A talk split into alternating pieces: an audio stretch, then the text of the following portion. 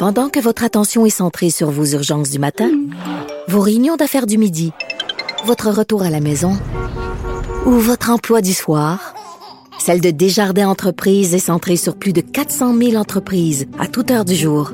Grâce à notre connaissance des secteurs d'activité et à notre accompagnement spécialisé, nous aidons les entrepreneurs à relever chaque défi pour qu'ils puissent rester centrés sur ce qui compte, le développement de leur entreprise. IGA est fier de présenter l'émission À vos affaires. Pour économiser sur votre panier d'épicerie, surveillez les offres et promotions de la circulaire disponible à IGA.net chaque semaine. IGA, vive la bouffe et les bonnes affaires.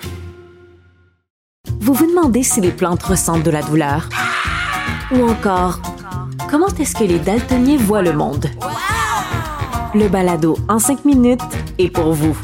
Explorez la science, l'actualité et l'histoire en un temps record. La Feu, en collaboration avec le gouvernement du Québec, est fière de propulser la série Balado en cinq minutes. Ne laissez pas les questions sans réponse plus longtemps. En cinq minutes, disponible sur l'application et le site cubradio.ca. Cube Radio. Cube Radio. En direct à LCN.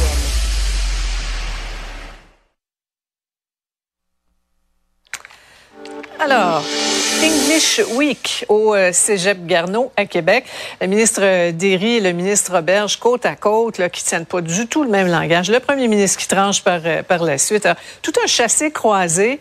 Hein? Il y avait de, la friture sur la ligne caquiste ce matin, Emmanuel.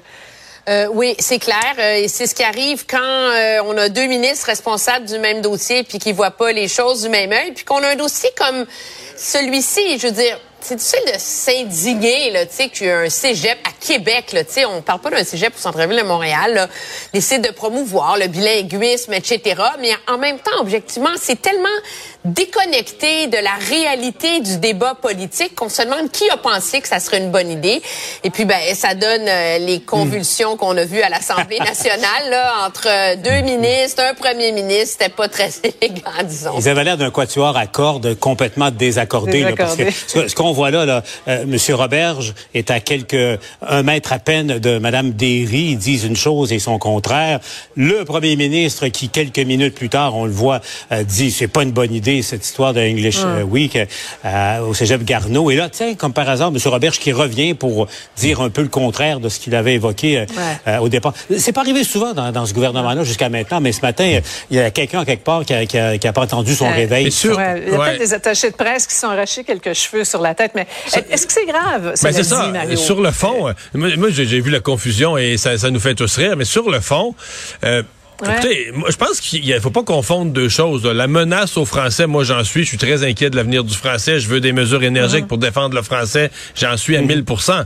Mais faut pas confondre ça, la menace aux Français, avec cette compétence que beaucoup de jeunes et de parents de jeunes étudiants veulent après le secondaire 5 ou après le cégep, veulent qu'une compétence soit acquise, c'est-à-dire être capable de se débrouiller en anglais, de parler l'anglais aux besoins sur le marché du travail. Et je pense que même les parents au Québec qui sont très attachés aux Français, qui mm. veulent des mesures pour le protéger, veulent quand même que cette uh-huh. compétence soit acquise durant le parcours scolaire, la capacité de parler en anglais.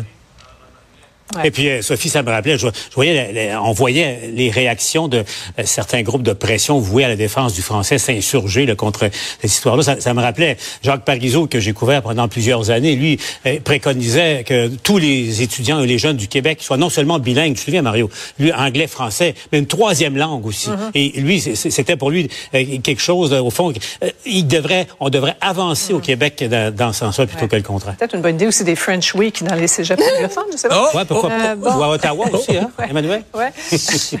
Grosse euh, annonce. Euh, on va y revenir. La, la mairesse plante aujourd'hui la voie Camillien-Houd qui sera interdite aux, voitures, transformée en promenade piétonne, incluant un espace protégé pour les cyclistes. Bon, c'est pas avant 2027. Là. Et ça arrive huit ans après les consultations sur le sort de, la voie. Là. J'essaie de lire la surprise sur vos visages. Je ne vois pas grand-chose. Emmanuel, vas-y. Ben, j'avais dit que je viendrais défendre cette idée-là. Ah J'essaie de le faire. Puis pourtant, j'ai de la misère pour une raison très simple. Je comprends l'idée de reverdir la montagne. Je comprends l'idée que Camille ne doit pas être une route de transit. Mais le problème, c'est que la solution retenue, qu'est-ce qu'elle fait? Elle ferme la montagne tous les gens qui habitent dans l'est de l'île. Voilà. Parce que c'est, on s'entend là, les seules personnes qui sont capables de monter la montagne à vélo là, c'est des sportifs comme notre collègue Julie Marcoux. Là, il y a personne d'autre qui est capable de le faire là. Alors on condamne la moitié de l'île de Montréal à faire une heure de route pour pouvoir aller profiter de la montagne. Donc, l'objectif est noble, mais la mesure est absolument déconnectée de la réalité des gens. Puis ça, je trouve ça malheureux, puisque la montagne, elle appartient pas juste aux gens de Westmount. Et on, on écarte complètement la plus grande consultation de l'histoire de Montréal qui est arrivée exactement à la conclusion contraire. Contraire, c'est ça. C'est ça aussi qui est détonnant dans la décision de l'administration Plan. Mais c'est parce que ça, Mario? c'est parce que ça arrête jamais. Là. Tu sais, il y a- y a- ça s'en vient sur Henri Bourassa. Tu sais, la mairesse, disons, est à la recherche d'un équilibre, de cohabitation.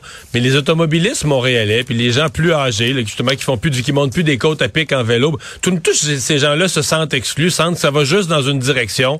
C'est tout est fait pour les cyclistes et les automobilistes, ben c'est c'est tassez-vous, tassez-vous, tassez-vous. Mais la mairesse se, se défend très bien. Elle dit, regarde, j'ai été élu pour ça, c'est pas caché, c'est dans mon programme, c'est ce que les Montréalais veulent. Elle dit, elle dit là, je réponds à la demande des Montréalais. Moi, je pense qu'elle répond à une demande d'une partie des Montréalais, mais ceux qui ont voté Projet Montréal, ceux qui ont voté pour elle. Alors, on se remet tous au vélo hein, et on se voit demain. Merci. Au revoir. pour une Au revoir. La foi dépasse, dé- enfin, chasse les montagnes et puis euh, Ouais. déplace les montagnes. Oui, des fois. jamais? Merci, Paul. Au revoir. Ah, voilà, c'est ce qui conclut notre émission de ce beau euh, mercredi. Merci d'avoir été des nôtres. À demain.